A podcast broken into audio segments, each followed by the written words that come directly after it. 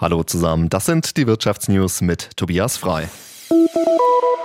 Der Krieg in der Ukraine belastet die deutsche Wirtschaft und führt zu Wohlstandsverlusten. Das berichtet die Rheinische Post und beruft sich auf Untersuchungen des Deutschen Instituts für Wirtschaftsforschung und der Deutschen Industrie- und Handelskammer.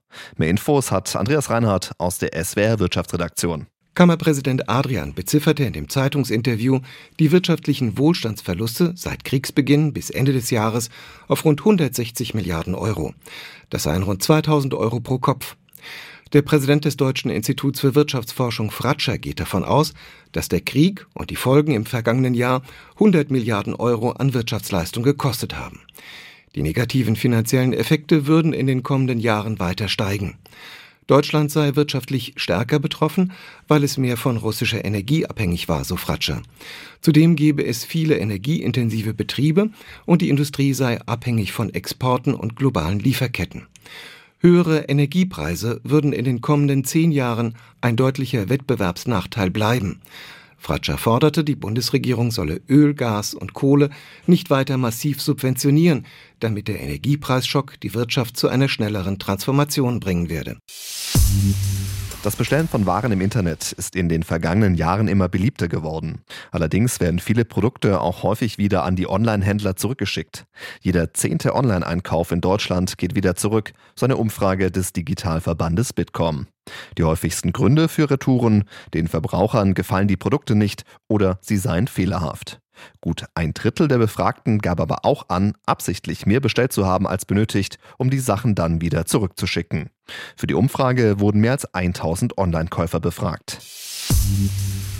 Bei der Deutschen Post könnte es im nächsten Monat Streiks geben. Seit heute läuft die Urabstimmung der Gewerkschaft Verdi. Die Gewerkschaftsmitglieder sollen darüber entscheiden, ob es zu einem unbefristeten Arbeitskampf kommt. In den laufenden Tarifverhandlungen ist bislang keine Einigung in Sicht. Jörg Sauerwein hat die Infos. Die Zeichen stehen auf Sturm bei der Deutschen Post. Denn wenn 75 Prozent oder mehr der befragten Mitarbeiterinnen und Mitarbeiter das Tarifangebot des Bonner Konzerns ablehnen, dann könnte es bald schon unbefristete und längere Streiks geben. Die Post hatte zuletzt nach eigenen Angaben ein historisch hohes Angebot gemacht. Neben einer Inflationsausgleichsprämie von 3000 Euro hätten alle Mitarbeiter in zwei Stufen insgesamt 340 Euro mehr Geld bekommen sollen. Nach Unternehmensangaben hätte das ein einem durchschnittlichen Plus von 11,5 Prozent entsprochen. Das allerdings war für Verdi noch zu wenig.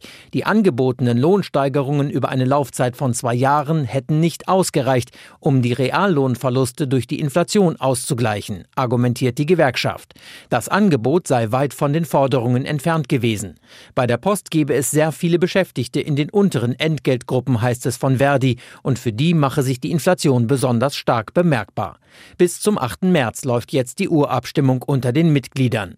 Schon in den vergangenen Wochen hatten sich Millionen Briefe und Pakete wegen der ersten Warnstreiks verspätet.